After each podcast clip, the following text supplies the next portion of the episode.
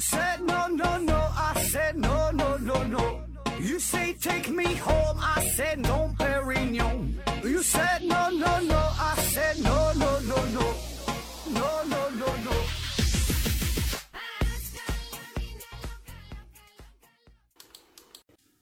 拼命探索，不计后果。欢迎您收听思考盒子。呃，咱还是线上硬广，听节目送奖品。奖品呢，现在一个是价值六百元的 3D 打印鞋垫儿一双啊。为啥这么贵哈？价值六百元，这这比比我鞋都贵了。嗯、这个鞋垫儿它非常特殊嘛，对吧？这个你想一想，你的这个鞋底儿，嗯，这鞋对吧？它鞋底儿是平的，一般的鞋垫儿呢，它也是平的啊。但你的脚掌呢，并不是平的，对吧？每个人的脚掌它也不一样。呃，特别是你长期站立的时候，或者走路多的时候，一定是不舒服。那么还有一些呢是特殊人群啊，比如说有一些扁平足啊，啊或者有一些其他足疾患者啊。那么这样的朋友，这样一双这个个性定制化的 3D 打印鞋垫啊，就非常适合于你的脚掌啊，穿起来非常的舒服。呃，有兴趣的朋友呢可以试一下啊。那还有一样奖品呢，是由一位热心听众提供的三大箱子口罩。啊，因为现在这个疫情，呃，又开始比较严重了哈，个别地方，嗯，所以送了三箱口罩啊。你看人家这个听友哈，这个这个觉悟啊，这个境界啊，嗯，欢迎大家积极参与抽奖活动啊。虽然咱们这个奖品听起来不是特别高大上啊，又是口罩又是鞋垫的，非常接地气儿啊，呃，但是我们是真心的感谢每一位参与的朋友啊。反正你也不花一一一分钱一毛钱啊。没事儿，你参与参与，给咱点赞呐、留言呐、转发呀、宣传一下啊，都是对咱们的支持。呃，然后再上一个硬广哈，燕博士戒烟帖，燕博士戒烟帖啊，戒烟黑科技啊，咱也不用多说啥了，就是这这东西你也不用说它有用没用的哈，那个有兴趣的你就可以试一下，有想戒烟的朋友就联系联系，或者有想进行商业合作的朋友可以联系一下啊，他的微信号是三九六七三零三五三九六七三零三五啊。严博士戒烟帖。那好了啊，上来整了一大堆废话啊，咱们进入正题。呃，今天呢，开始一个全新的系列，叫做“致命的礼物”。致命的礼物。那一说到礼物，我们从小到大呢，咱都送过礼，也都收过礼。这个礼物啊，是咱们平时交往当中啊，为了表达你的祝福啊，表达你的心意啊，呃，表达这个这个友好啊，对吧？人人与人之间互赠的这么个物品。那么这礼物呢，有贵的，有便宜的。便宜的可能几块钱、几毛钱啊。比如说这个女神随手给你写了一个便签啊，给你写了“滚”啊，写在这个卫生纸上了，那你就感觉它这非常非常非常珍贵，对吧？它价值不贵，但是对于你来说意义重大啊，你会视为这一辈子最珍贵的礼物。而有一些礼物呢，可能价值几百万甚至上千万，对吧？可能是上海浦东的一套豪宅啊，也可能是。世界上这个限量版的豪车啊，什么阿斯顿马丁啊、布加迪威龙的，对吧？那这些呢都叫做礼物。但是呢，我们这一系列说的这个礼物，这就比较特殊了哈，叫致命的礼物。那么这些礼物呢，都是上帝赐予你的、赐予你的礼物啊，生来就有，你想不要也不行。得到这个礼物之后呢，在别人的眼中看来啊，短时间之内会感觉到你非常光鲜亮丽啊，非常的幸福，非常的幸运。哎，你你你怎么就有有这个天赋，有这个才能？可是呢，当事人内心的苦楚，历经的这个种种的磨难啊，这些折磨，只有他自己才知道。甚至呢，有一些人呢，呃，得到这个礼物会以生命作为代价啊，所以这叫致命的礼物。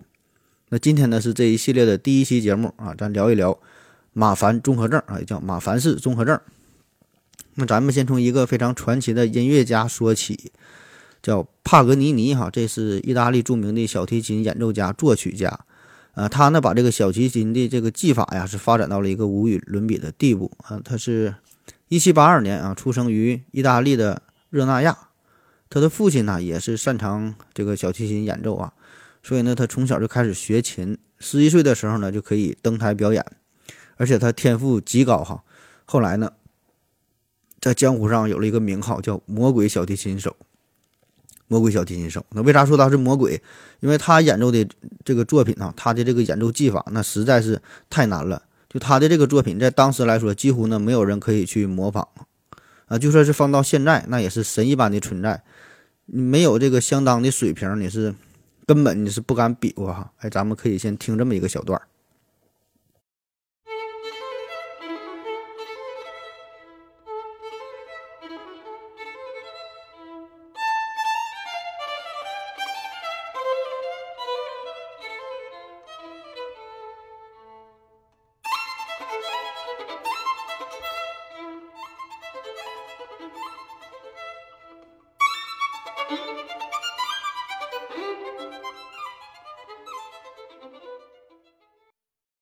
咋样？是不听不太懂？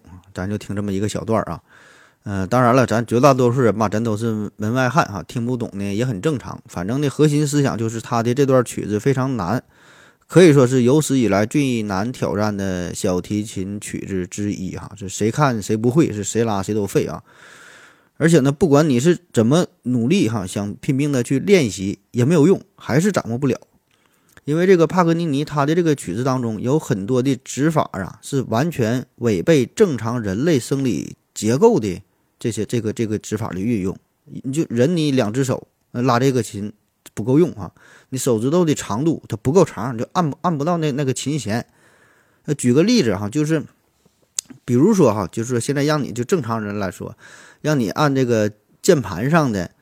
呃，键盘左右两侧有都有 Ctrl 键嘛？你用一只手按这个 Ctrl 键，对吧？正常人你是按不到的，除非你是像姚明那样的大手啊。咱说的是正常电脑键盘，不是这个笔记本的这个这个键盘啊。你可以试一下，根本够不着，它不是一般人能做到的事儿啊。所以呢，在他那个医学并不发达的蒙昧年代，当时很多人就传言说，这个帕格尼尼呀，他之所以能有这样的才华，就是因为他把自己的灵魂出卖给了魔鬼，以此呢换取了高超的演奏技法。啊，这个就是他与魔鬼达成的契约。那么，当他拿起小提琴的那一刻起，他就被魔鬼附体了。啊，其实那个是魔鬼在拉琴啊，不是帕格尼尼在在在在拉琴。那法国有位著名的小提琴小提琴家叫做罗德尔夫，他呢在听了帕格尼尼的演奏之后是目瞪口呆，在日记当中写道，说是犹如见到了恶魔的幻影。那据说呢，有一个盲人是听了他的这个琴声。本来呢，这个盲人他以为是，呃，有一个完整的乐队在演奏啊，然后别人告诉他，这哪有什么乐队啊？就就就这个帕格尼尼一个人拉琴，他自己在那块 solo 呢。那这个盲人听了之后吓坏了，闭着眼睛就往外跑啊，一边跑一边喊：“他是魔鬼，他是魔鬼。”那在当时，几乎所有欧洲这个文艺圈啊、文学圈啊这帮大师大咖们也都是帕格尼尼的忠实粉丝儿，包括这个大作家这个大仲马呀、斯汤达呀。呃，巴尔扎克呀，这些是搞文学的。那还有专业玩音乐的，肖邦啊、舒曼呐、门德尔松啊，对吧？这都音乐大神级别的了。那么，看到他们看到这个帕格尼尼，也要献上一个大写的福字。那听了他的演奏之后，哈，每次都得对这个帕格尼尼说：“这这个大师哈，请您故意拉错几个音符吧，哈，求求你了。这样呢，我们还能觉得你多少像个人类啊。否则说你你你就这么拉琴，他根本没有人相信这是一个人类能够制造出来的声音。”那在舞台上，帕格尼尼是专业的大师啊，但是他日常的生活哈，他的生活作风啊和这个舞台形象确实形成了巨大的反差。就这个生活作风吧，多少是有点小问题哈，小瑕疵。每次演奏结束呢，他就是先带着所有的钱进入赌场一顿赌，赌完之后呢，赢钱了或者是还剩了点钱，就是把这些钱呢花在了女人身上。没有钱了呢，就再去表演，反正也能也能挣啊。这个小提琴一响是黄金万两。那么呢，这个就让他的一生总是处于辉煌与贫困之间啊，感觉这个风格跟这个作家古龙有点像哈，最后是把自己作死了啊。那帕格尼尼去世的时候年仅五十八岁，嗯，非常年轻吧。那他死的时候也是不得安宁哈，原因呢也是和这个魔鬼有关。嗯，当时呢，这个帕格尼尼是呃一八一八四零年的五月二十七号。这这病重的时候是在这个尼斯城啊，在一个房间里边等待着生命终点的到来。那么在他生命奄奄一息、奄奄一息的时候，一个神父就问他呀，说：“你都快要死了，对吧？那你就告诉我们说说你这个小提琴里到底藏着什么样的秘密？哎，你怎么就能成为有史以来拉的最好的？”帕格尼尼呢随口就说了一句：“因为这里面藏着魔鬼。”啊，也不知道他是开玩笑啊，还是说是临死之前有点糊涂啊。反正他这么一句话，立刻就在他们镇子上就传开了啊，说这个帕格尼尼呀，呃，终于在临死之前啊就承认了啊，说他和魔鬼达成了契约。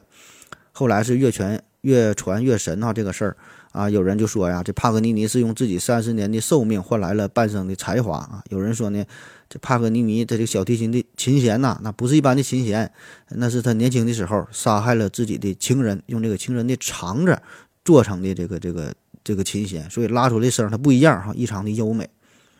然后现在呢是这个这个情人他来报仇了，正是这根琴弦勒住了他的脖子，把他给勒死了啊！反正是怎么说的都有吧，越传越越玄乎。所以在那个迷信的年代啊，当时也是没有教堂，也没有人敢为帕格尼尼举行葬礼，也没有墓地愿意呃接纳他给他下葬。这个尸体呢就停放了两个多月，后来都招苍蝇了。这这这事也不行啊，大伙儿就讨论呗。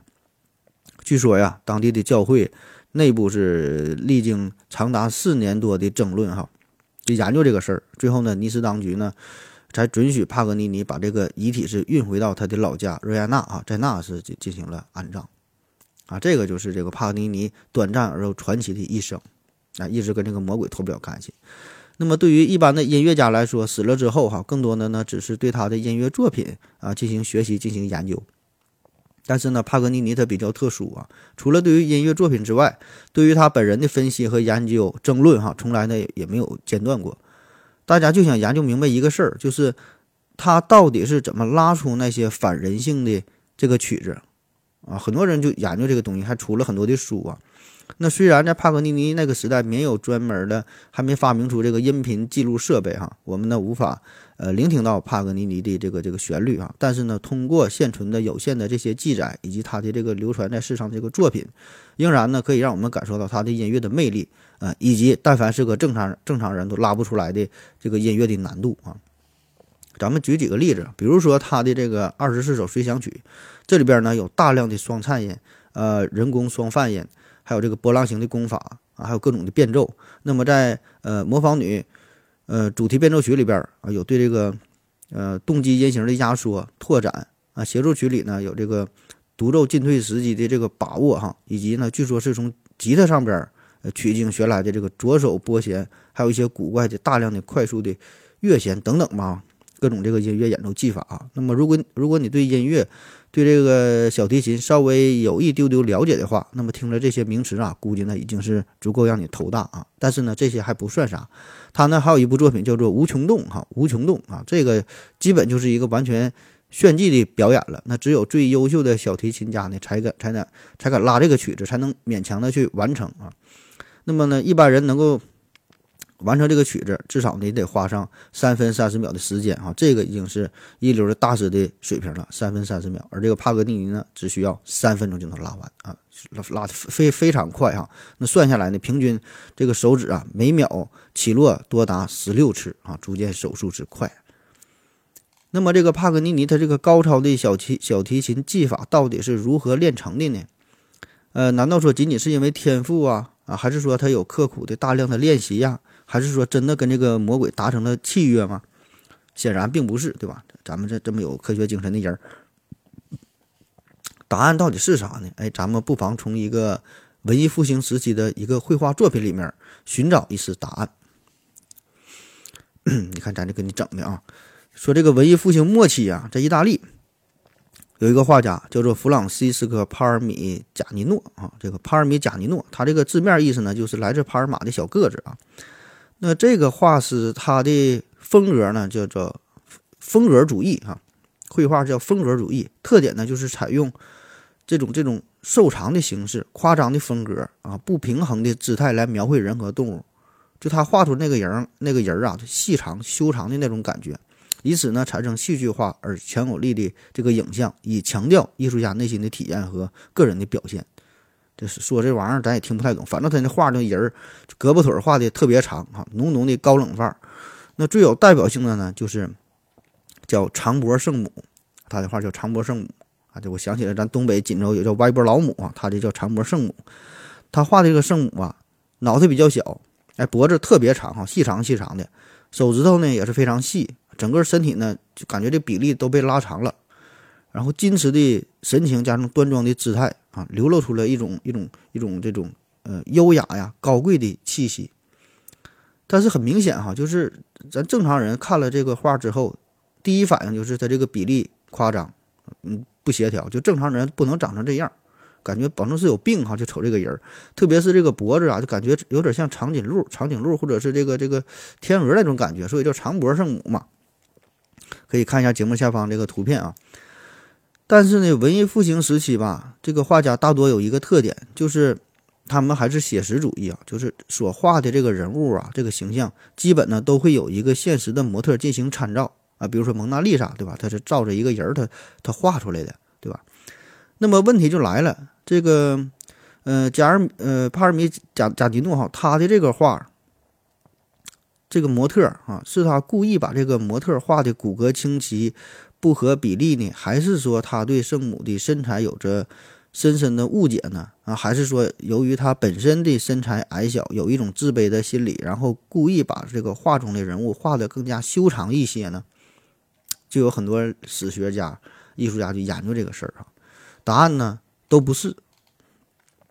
最后呢，一个这个呃意大利的医学专家哈，叫做维托·弗朗哥啊。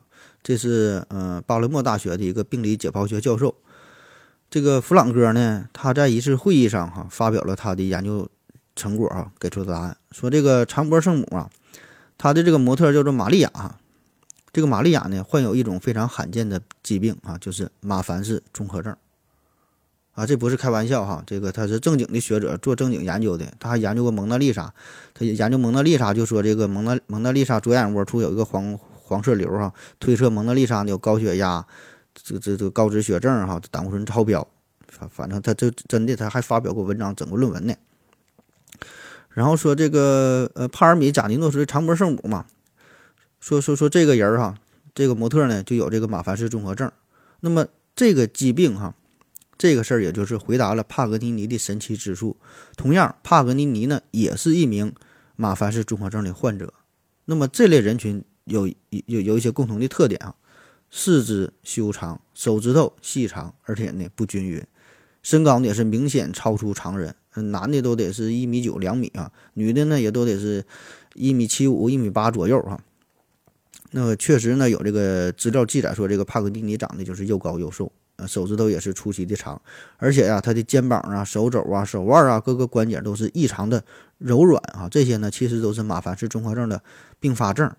那由于他这个细长的手指、畸形的手臂啊，也就能让他可以在这个小提琴的指板上做出跨度极大的这种拉伸和跳跃，以及呢其他那些就是常人无法完成的高难度的呃这个音乐技法啊。当然这个事儿咱说了叫致命礼物，你完全不用不用去羡慕这些人啊，不用羡慕这个这个他的这个身材啊，因为这个马凡氏综合症。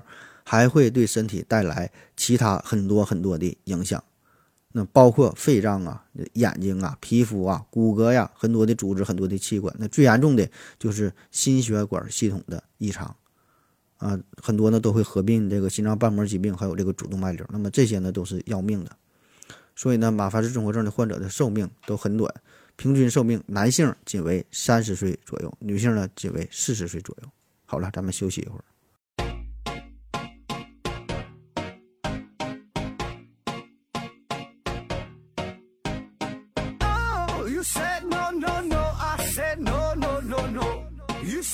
Make me home，i said no。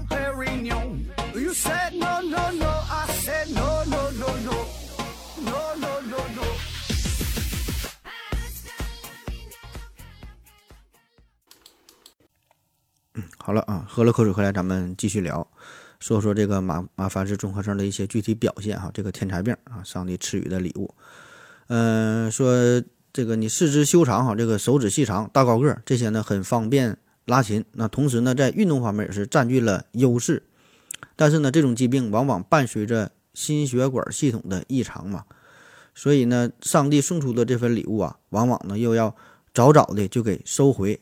那据统计呢，大约有百分之九十五的患者都是死于心血管的并发症啊。常见的呢，包括呃主动脉瘤的破裂、充血性心力衰竭导致的猝死。所以呢，这是一种天赋，同时呢，也是一个隐藏的杀手。那咱们看几个运动员的例子啊。呃，最著名的就是这个美国的排球名将海曼哈，他呢曾经被称为是世界三大扣手之一啊。另外两位，一个呢是咱们的这个铁榔头郎平，还有一个呢是古巴的名将米雷利亚·路易斯啊。呃，这都是上世纪八十年代吧，这个女排当中啊，全世界说可以说是最有名、最具代表性的三个人物了。这个海曼哈，他是美国人。呃，身高呢达到了一米九六哈，身体素质非常好，这个弹跳是弹跳力很强，扣球也是很凶凶凶狠啊，拦网啊，防守啊都很出色，可以说是美国女排的绝对主力、绝对支柱。那么也被称为是世界第一炮手啊。所以当时有人说，其实这个中国和美国这个女女女排的比赛啊，更多的呢就是看这个郎平和海曼之间的较量。那前一阵咱们有一个电影嘛，叫夺冠哈，我想很多朋友也都是看了。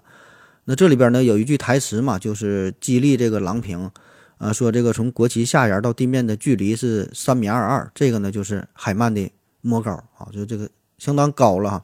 那当时这个郎平和海曼可以说是棋逢对手啊，但是很不幸就是在呃中美女排大战呃不到两年哈，这海曼呢就是突然就就就离奇的去世了啊。这个电影当中也是简单提到了这个这个情节啊。那么这个呢，是在一九八六年一月二十四号，当时呢，海曼是在日本啊，在日本的一场比赛当中，呃，海曼是轮换休息，在下边休息的时候突然倒地啊，然后经过抢救无效啊，猝死啊，年仅的三十一岁。那后来尸检结果显示呢，他就是这个呃夹层动脉瘤破裂啊。那当时呢，包括球迷也好，海曼的家人也好，就大伙都没法接受这个事实啊，毕竟。他太年轻了啊，而且作为运动员，平时身体素质都相当好，这个事儿来的也是特别的突然。而且作为运动员来说，你想想，他常规的，他常规都要进行这个反复的体检，对吧？那如果说心脏有这么严重的问题，一定早早他就他就会发现了。所以呢，在海曼死后的第六天，在他家人的强烈要求之下，呃，美国加利福尼亚的法医又再次对他进行了二次尸检，呃，结果呢一样哈，仍然就是这个。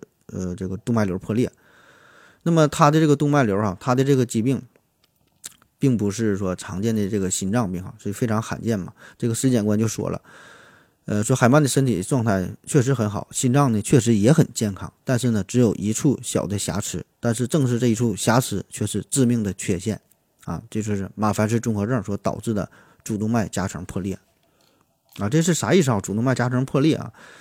呃，简单介绍一下，这个就是。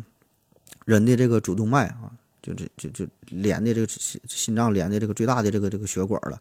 它呢是主动脉壁啊，这个血管壁分为三层啊，从内中外三层，可以想象这个水管子啊，就好几层构成的。那么由于各种原因嘛，就会导致主动脉的弹力层出现撕裂的情况啊。这这个三层里边有一层它裂开了，然后这个血管呢，经经过这个裂口就到了这个夹层当中，然后这个血液越流越多，里边压力越来越大啊，最后呢就破裂了。那那你想想，这个这这一下必然大出血，瞬间他就死亡了。你想抢救都来不及。而这个马凡氏综合症嘛，这就是一种结缔组织疾病。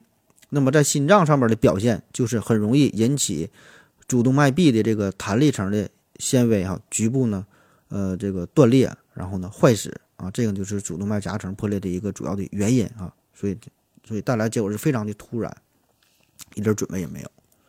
那再比如说咱们国内的运动员啊。呃，国家国家咱咱那个男排队员啊，也是四川男排的主力副攻手，叫朱刚啊。这是在二零零一年一月四号啊，训练的时候突然胸痛倒地，呃，最后也是抢救无效哈。那检查结果也是这个呃心脏的主动脉扩张形成的血管瘤破裂啊，根本原因呢也是这个马凡氏综合症。当时呢是才年仅三十岁。还有这二零一六年前河南队的女排队长，也是曾经入选过中国女排啊，叫霍轩，呃。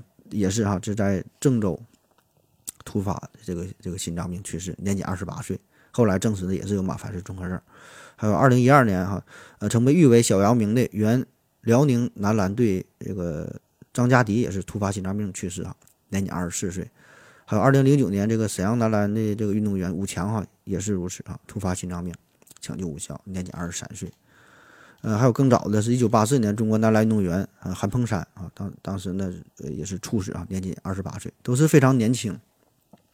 那还有外国的也是，呃，意大利的前男排国手叫做呃博沃伦塔啊，还有这个意大利的这个足球运动员，呃莫罗尼斯啊，委内瑞拉的女排国手卡拉巴里啊，挪威的游泳运动员奥恩啊，这些呢，这些运动员哈都是因为马凡氏综合症让他们成为了超乎常人的天才啊，但是呢又被上帝早早的就收回了他的礼物啊，而且呢这个上帝啊似乎跟他们开了一个玩笑。啊，因为目前国际体坛很多的项目都有一个大的趋势，就是这个运动员的身材越来越高大化。那么这一趋势不仅仅是体现在传统的强调这种空中优势的，比如说篮球啊、排球这些这些项目上，那在田径、在游泳等等其他很多项目当中也是出现了这种趋势，对吧？都喜欢大高个儿，所以这个马凡氏患者。他的这个身材优势就更容易让他们成为优秀的运动员，脱颖而出。可问题是呢，恰恰是这种超负荷的运动量，又大大的增加了猝死的风险啊，这个给心脏会带来额外的负担啊。所以呢，这个也是给咱们提一个醒儿啊，就是说对于这个身材高大的运动员啊，咱们要给予更多的一些关注吧啊，说不只是马凡氏综合症，对吧？因为你这身材高大。呃，有很多是自然长得就很高大，对吧？那也有也有一些呢，会包括一些内分泌系统的疾病啊，对吧？骨骼、肌肉啊、代谢呀等等其他方面的一些疾病导致的一些病理性的高大的身材，还有一些些遗传性的疾病，对吧？巨人症，对吧？等等。所以这些呢是值得我们要关注的一个点，那么我们为什么要发展体育运动？一方面呢是追求人类的追求人类的极限，另一方面呢也是为了增强全人民的体质。对吧？要关注每一个人的健康，而不是说单纯的以这种反人性的训练、魔鬼魔鬼化的训练啊，甚至说不以不惜以运动员的健康和生命作为代价去追求那些所谓的更高、更快、更强的目标，对吧？这个是我觉得意义并不大啊，甚至说这个体育啊，这你要这么干的话，这就有点跑偏了。好了啊，咱继续说这个马凡氏综合症哈。下面咱就简单的介绍一下这个马凡氏综合症哈，结再结合一些具体的事例。这个马凡综合症呢，是最早是一八九六年有个法国的儿科医生安东尼马凡，他呢最早发现并且呢对这个疾病啊进行描述和记录的。当时呢他是看了一个五岁的小女孩啊，这个五岁的小女孩胳膊、腿儿啊、手指、脚趾都是不成比例的细长，肌肉呢这发育也很差，脊柱呢有点侧弯。然后呢，在在一九零二年。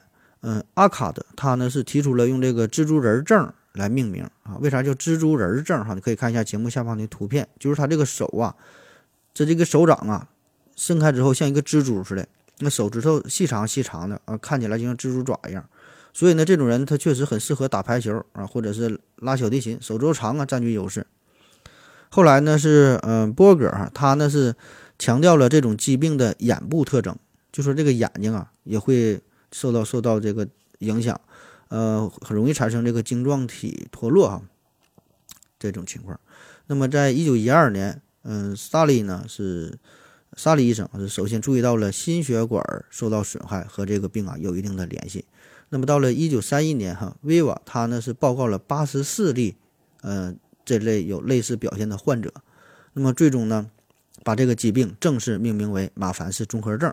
啊，叫 M I M F S 啊，麻烦 syndrome 啊，麻烦综合症，就是为了呃纪念最早发现呃这是这类这个疾病的是安东尼马凡医生。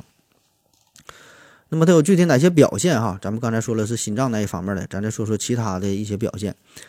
马凡综合症啊，它这个具体的这个表现吧是因人而异哈。咱说了，这对很多系统都有影响，所以呢，呃，同时这这类的患者会有很多的。很多的差别哈，就是有一些人呢只会表现出一些非常轻微的孤立的症状，而有一些人呢则会表现的表现出较为严重的并发症。那大多数情况呢都是随着个体年龄的逐渐增长而逐渐的发展才表现出来。所以呢小的时候呢几乎呢不会被发现哈，极少说有在呃婴幼儿当中这个马凡综合症就引发严重的并发症，这是比较少见的啊。那么咱先从这个外形上来说哈，外形上来说啊，再说这个身体啊，身材比较高大啊。刚才说了，运动员对吧？音乐家呃，大高个，手指头细长。那么这些就是由于这个长骨的过度生长而导致的身材异常的瘦弱和不成比例的细长的手臂啊、腿啊，躯干也纤细，肌肉也不发达，皮下脂肪也很少，而且这个面容啊看起来呢就比较显老啊，表现为一种非常忧愁的外观啊。所以有人说尸鬼李贺哈，说尸鬼李贺，说说说他长的这个形象呢，史书上有记载说李贺叫纤瘦通眉，长直爪。还长直爪啊，好这几个字吧。这李贺嘛，二十六二十六岁逝世啊，也有记载说二十七还有二十四的，反正很早就死了嘛。那为啥叫尸鬼哈？你看他的这个诗里边风格非常的消沉，非常的阴暗。那么他的诗句当中大量使用了什么死啊、老啊、鬼呀、衰呀、什么凄凉啊、衰败呀、颓败呀、什么悲愁啊，哎，就这这类非常负面的，甚至说是象征着死亡的字眼哈，所以所所以叫尸鬼嘛。然后有人就结合他的这个长相，结合他的文风，推测说这个李贺有可能是呃马凡综合症患者啊。还有人说这个刘备也是哈，这刘刘备是大长胳膊嘛，《三国演义》第一章的这个宴桃园豪杰三结义，斩黄金英雄首立功嘛，这里边就记载这个刘备说是生得身长七十五寸，两耳垂肩，双手过膝，目能自顾其耳，面如冠玉。唇若涂脂，中山靖王刘胜之后，汉景汉景帝阁下玄孙啊，姓刘名备，字玄德。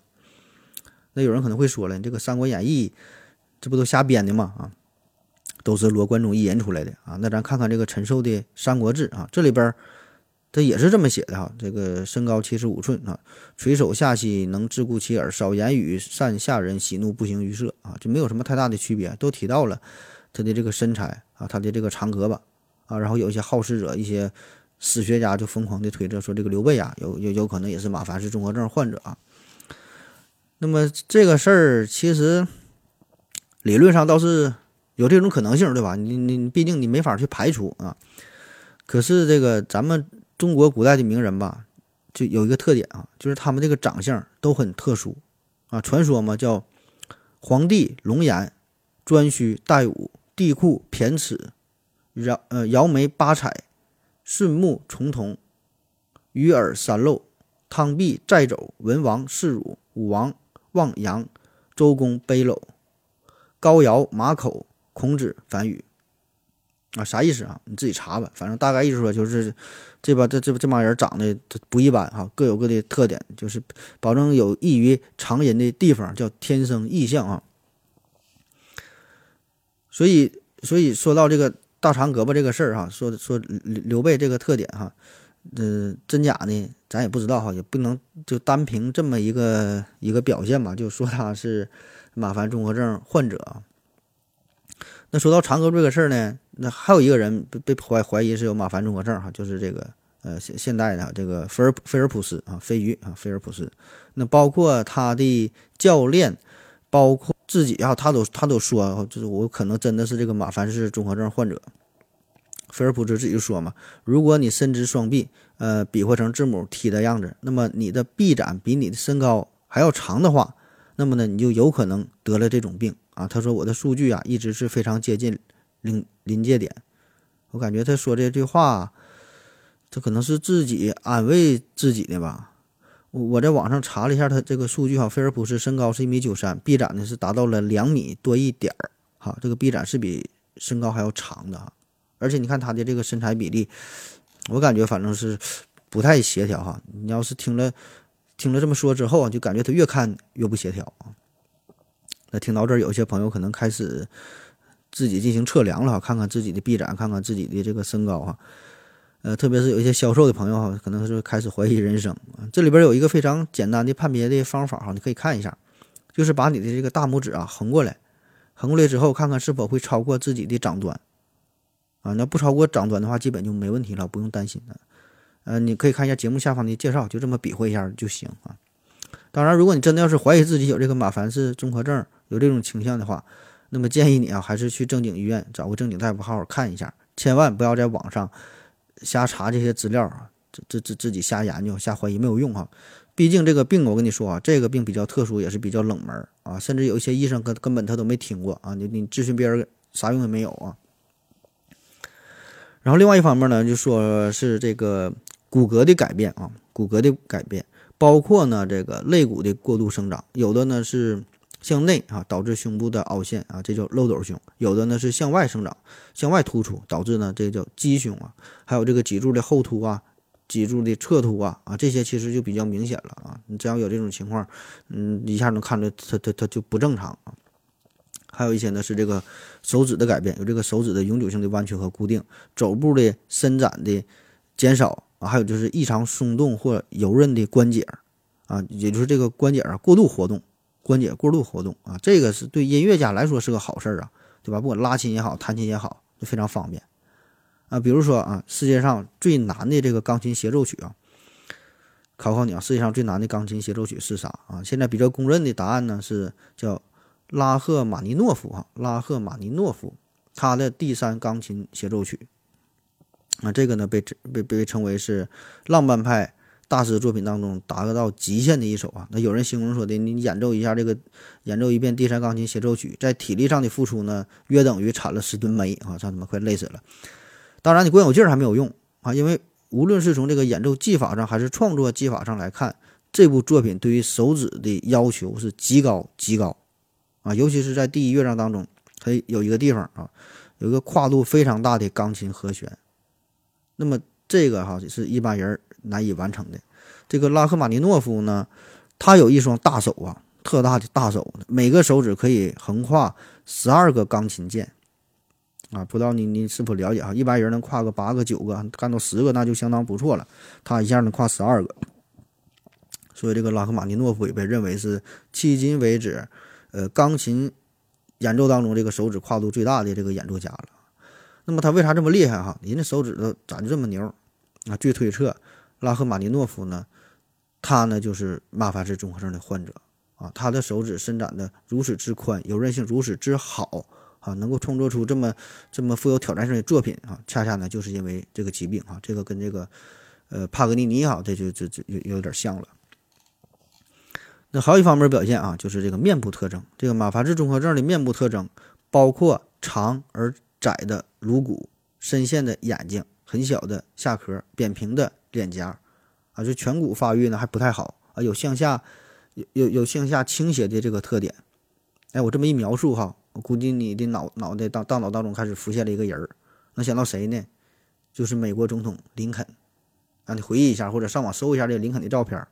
保证有印象哈，就确实挺符合的，长而而窄的这个这个颅骨，想想他脸型，然后深陷的眼睛啊，很符合。而且林肯的身高是达到了一米九三，啊，这个也也是完全符合马凡氏综合症的这个身高的特点。而且这个事儿呢，还真就不是开玩笑啊。关于马凡氏综合症，呃，林林林肯也得这个病哈，这个研究。有过很多专门的研究哈，而且还在顶级的医学期刊，嗯，JMA 叫呃美国医学期刊、美国医学会会刊，在这上面也是发表过很多文章啊。还有一本书叫做《林肯的 DNA 以及遗传学上的其他冒险》，呃，这本书是专门研究这个事儿的，有兴趣可以看一看。当然，这个林肯总统呢，并不是死于马凡氏综合征啊，他是在一八三五年左右哈，因为男人一些共同的爱好吧，染上了梅毒啊。当然，他也并不是死于梅毒哈。那为啥说一下梅毒这个事儿啊？我就随便一说，这林肯呢是大伙都知道，是一八六五年哈，他是六十六岁的时候被这个暗杀了，他并并并不是死于马凡氏综合症啊。那其实想要研究这个林肯总统到底是不是马凡患者，也不难啊。这事儿呢，按咱现在的技术来说，只要有搞到他的 DNA。对吧？一测序啊，一看这就明白了啊！而且呢，现存的林肯的 DNA 还真就有啊。这个呢是存在存于这个费城共和国大军博物馆当中啊，但是人家拒绝提供这个 DNA 进行相关的检测啊，所以到底是不是马凡患者啊？这这这也不知道了。那这个马凡综合症哈，还有一个有代表性的表现就是这个眼睛的异常啊，眼睛。眼部的主要表现呢，就是晶状体的脱位和半脱位，还有高度的近视啊、白内障啊、视网膜剥脱呀、呃虹膜震颤呐等等啊。那么这些都挺专业哈，我就不跟你一一解释了啊，这也挺难编的。我就跟你讲一个以眼部病变为主要表现的马凡氏综合症的这一个案例吧啊，这个也是跟咱中国有关啊。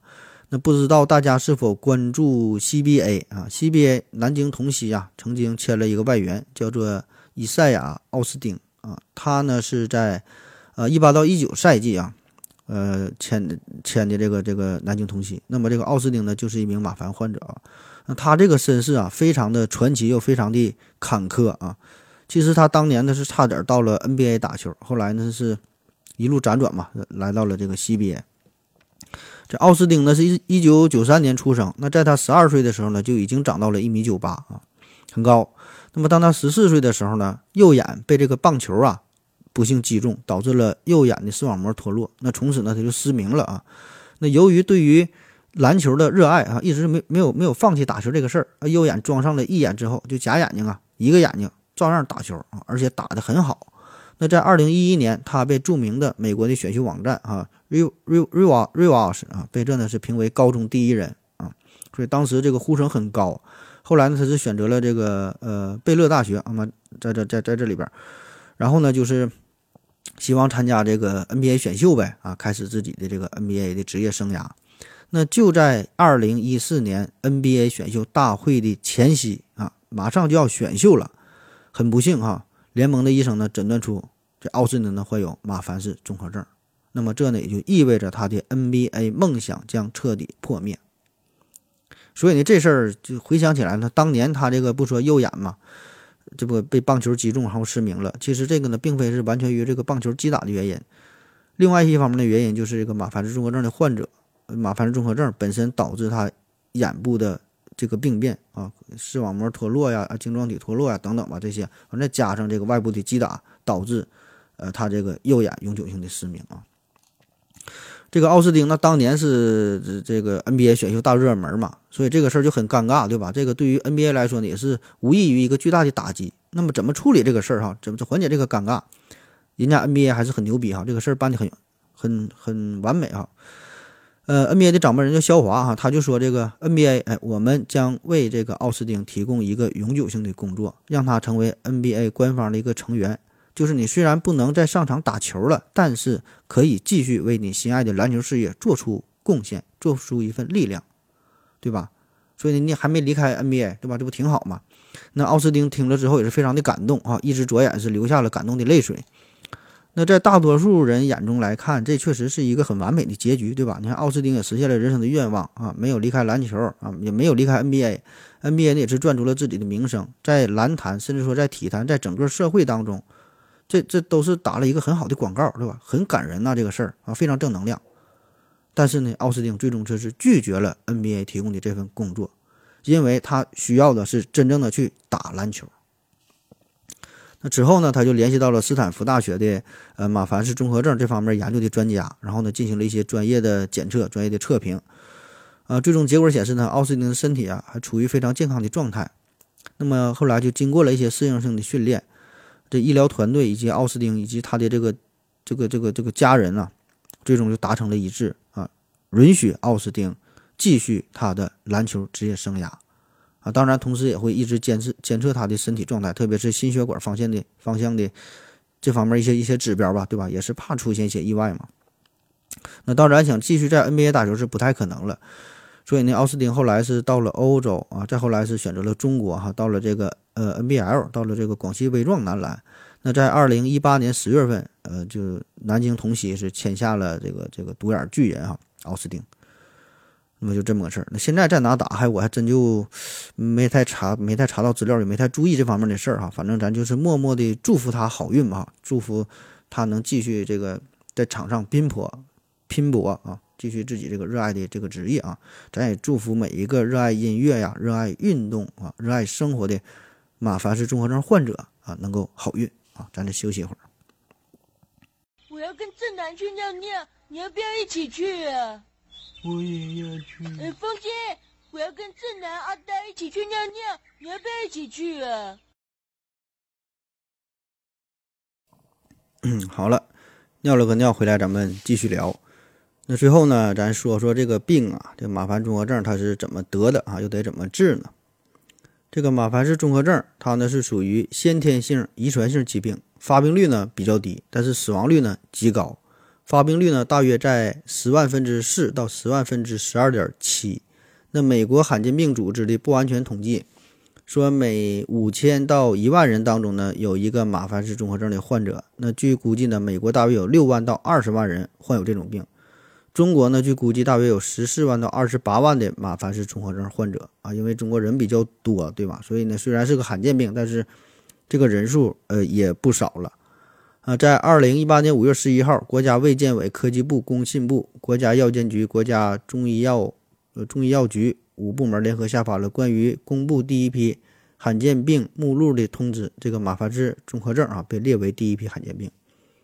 那可能是因为这个病吧。很很多时候都是与这个运动员联系在一起，对吧？那很多运动员，特别是一些名人，呃，患有这个疾病，所以给我们的感觉好像是，呃，这个病并不是特别罕见哈，发病率并不低哈，就经常看到报道啊。那么这个这个疾病啊，患有这个疾病的患者，你这或者这个基因的携带者，那么他将有一半的几率啊传给下一代。也就是说，大多数马凡氏综合症的患者都是有家族史的。那父母一方患有这种病，那么他们的后代就有百分之五十的几率同样也患这个病。如果父母双方都是马凡氏综合症的患者，那么他们这个后代的发病的几率哈高达百分之七十五啊。比如说，一九八八年奥运会的双人滑冠军，嗯，格林科夫，那么他呢就是患有马凡氏综合症，然后呢，他的父亲呢也是马凡氏综合症的患者啊。那除了遗传呢，大约有百分之二十五的患者是由于自身基因的突变所导致的。那么这个自发突变率呢，大约是两万分之一啊。那么患有这种病，自然的生存寿命平均呢只有三十二岁。那么只有百大约三分之二的人才能活到五十岁左右啊。那其余的更年轻的时候就全都死去了啊。特别呢是在发病后三个月内的死亡率是高达百分之七十以上。死亡的原因绝大多数都是心血管疾病所造成的啊，就之前说的常见的主动脉瘤破裂呀、主动脉瓣关闭不全呐、二尖瓣脱垂哈等等这些导致的心力衰竭或者是心肌缺血导致的这个这个这个猝死啊。那么具体来说呢，这是一种常染色体的显性遗传病，是由十五号染色体上是这个 FBN1 基因啊，也就是负责编码原纤维蛋白一的基因，它的这个单个碱基发生了突变。啊，其中的就是线嘌呤 A 变成了这个鸟嘌呤 G 啊，由它所引起的。那当这个 FBN1 基因发生突变的时候，就会呢导致基质当中硫酸软骨素形成的不良或者是过度破坏，结缔组织当中的纤呃胶原纤维加速分解。那么人体的骨骼当中的软质部分，也就是弹性纤维蛋白的数量就会比正常人要少啊，最终呢就会导致骨骼在生长过程当中变得异常。同时呢，在在这个关节啊、心血管啊、眼部啊、皮肤啊等等其他部位，都会有影响啊。那么最重要的啊，就是对于心脏的影响啊，就就就是这个心血管器官结缔组织的改变。那刚才说了，这个病的症状哈，表现啊很广泛，每个人表现都不一样啊。一开始可能并没有什么异常，随着年龄的增长才逐渐加重。那很多这个这个儿童啊、青少年啊，这小的时候呢，并没有。这个明显的临床症状，而且呢，这些人由于身材的优势哈，往往呢，这个在运动员选拔的时候受到了青睐啊。那么对于马凡氏综合症患者来说，这个运动哈，就像是和死神做游戏一样，是一个极其危险可怕的事情。那么美国有一家科研机构曾经对一八九五呃一九八五年到一九九五年哈这十年间全美猝死的一百五十八名运动员进行了一个统计。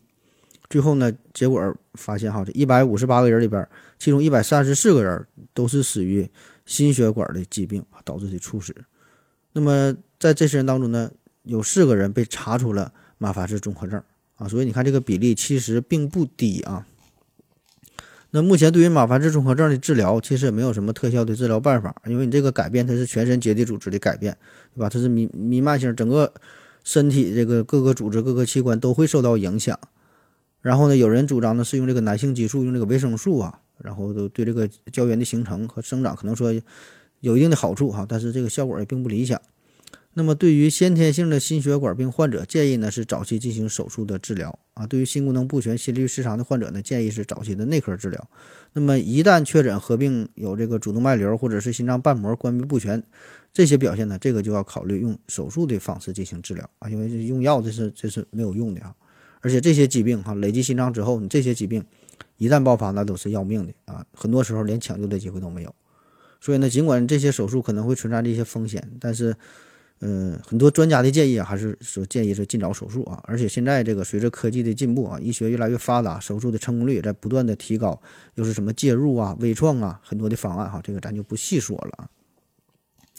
当然了，最有效的办法还是说叫预防为主啊，就是从个体角度来说，为了避免遗传给后代哈，要有婚前的检查。呃，遗传的咨询、产前的检查、遗传病早期的治疗哈等等的，这些都是必须的。换句话说，如果真的是马凡氏综合症的患者，那么你想要生孩子哈，这个事儿呢就得十就得十分谨慎了。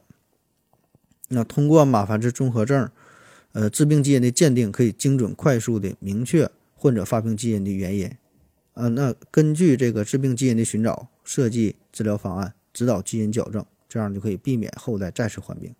那目前呢，通过更为先进的这个试管婴儿技术，哈，也就是移植前的基因筛查，就可以有效的对这个疾病进行把控，然后呢，挑选出健康的胚胎移入到移植到这个呃母母体内发育。那么这样呢，就就就就避免了这个马凡氏综合症的出现啊，保证了下一代的健康。然后呢，也有一些更高级的研究啊，就是咱说这个疾病它不是十五号十五号染色体上。FBN1 基因这里边的腺嘌呤 A 变成了鸟嘌呤 G 嘛？哎，那咱们就把它再再变回，它调过来不就好了嘛？对吧？当然，这个呢会涉及到一些伦理学上的问题，对吧？就基因编辑了嘛，这不属于。所以呢，这个事儿呢，在伦理学方面呢，还有待进一步的研究，对吧？也就是说，我们在技术上也许是成熟的，呃，然后呢，我们感觉呢也是在做好事儿，对吧？但是说这个事儿是否是被允许的，这个。这个这个留给专家们去讨论吧。那总之哈，如果怀疑有马凡氏综合症这些一些临床的表现，那么就应该呃进行家族史的排查，相关的一些检检查，对吧？早发现早治疗，这个呢是对自己负责，对家人负责，啊，也是对后代负责。那好了，今天的节目啊，基本就是这样了啊。这马凡氏综合症啊，一种令人惋惜的天才病。那么他们通通常呢是拥有异于常人的体型哈，是上帝赐予他的礼物啊，在在各个领域哈，主要就是音乐呀、呃体育呀哈，这这些领域是发挥着自自己的特长。然后呢，上帝又开了个玩笑哈，早早的又收回了这个礼物啊。那咱们聊到了这个天才小提琴家帕格尼尼啊，排球名将海曼啊，然后还有很多吧，这个患有马凡氏综合症的这些这些名人啊，足球的、篮球的、弹琴的、拉琴的，对吧？那么这个对于说也呃他们的身材来说，这个确实是一些优势啊。但是呢，不得不说，这又是一个隐藏的致命杀手。那听了这个节目之后啊，我就感觉，你看咱平时咱总说上帝是公平的，说上帝为您关了一扇门，也就会为你打开一扇窗，或者是上帝给你关了这扇门，一定会给你打扇打开另一扇门。呃，这类段子听了很多哈，感觉这个鸡汤味儿就太浓了。现在咱都听腻了，有点厌烦了。再再再说这话，感觉没啥意思。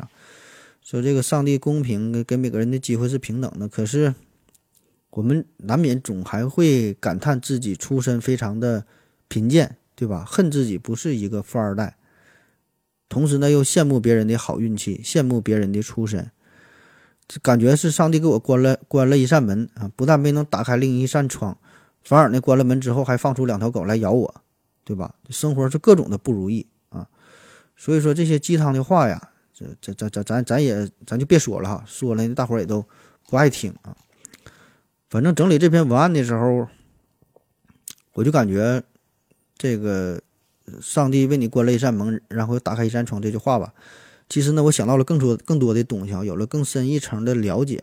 啊，倒不是说因为马凡氏综合症这个病它的双重属性啊，说给某人给给一些人带来一些天赋嘛，对吧？然后然后早早夺去夺去他的性命，说上帝是公平的啊，并并不是这个，而是我想到的会有更多更多的先天性的疾病，它并不像马凡氏综合症这样带来了一丁点儿的所谓的天赋，对吧？更多的这种先天性的疾病。没有给患者带来任何一丁点儿的天赋，没有任何一丁点儿的好处，带来的全都是不幸，对吧？身体上的不幸，对于他整个家庭也是不幸，对吧？然后对对于经济也是也是一个巨大的考验，对吧？花很多钱治病，最后呢还治不好，而且会伴随你的一生，对吧？全都是不幸。所以你说这个时候，上帝你关上了关上了一扇门之后，他的那扇窗，打开那个窗到底在哪呢？啊，真是看不到啊，看不到什么希望。啊，所以只能是感叹叫黄泉路上无老少，孤坟多是少年人啊，很无奈啊，这就是人生啊，这个我觉得很多时候它就是不公平的哈，所以说所谓的公平这句话可能也就只是用来安慰别人罢了啊。那当然，对于我们绝大多数人来说啊，呃，还好，对吧？起码呢，我们未曾经历这般致病、致命的疾病的折磨啊，所以呢，我们永远也无法真正去体会当事人的内心的那种无奈和绝望，对吧？我们绝大多数人更多的时候呢，只是被这个操蛋的生活、被这些生活的生活的往事、琐琐事所所所折磨，对吧？那我们的人生，我们好像总是在羡慕别人啊，就总感觉别人过得更好啊，羡慕别人拥有的东西，羡慕别人的工作，羡慕别人的房子，羡慕别人的车，羡慕别人的媳妇儿，对吧？就总感觉自己身边的人比自己过得要好啊。但是呢，别忘了，茨威格曾经说过，所有命运赠送的礼物早已在暗中标好了价格。所以呢，当你羡慕别人成功的时候，不要忘了，那他的成功呢，可能是用。牺牲了自己的安逸、享受来换来的啊！也不要羡慕别人的才华，因为别人的才华可能是用私底下你看不到的拼命的努力换来的啊！也不要羡慕别人的成熟，别人的成熟呢，可能是他历经了沧桑与磨难换来的。好了，这就是今天的节目啊，所有的内容，感谢您收听，谢谢大家，再见。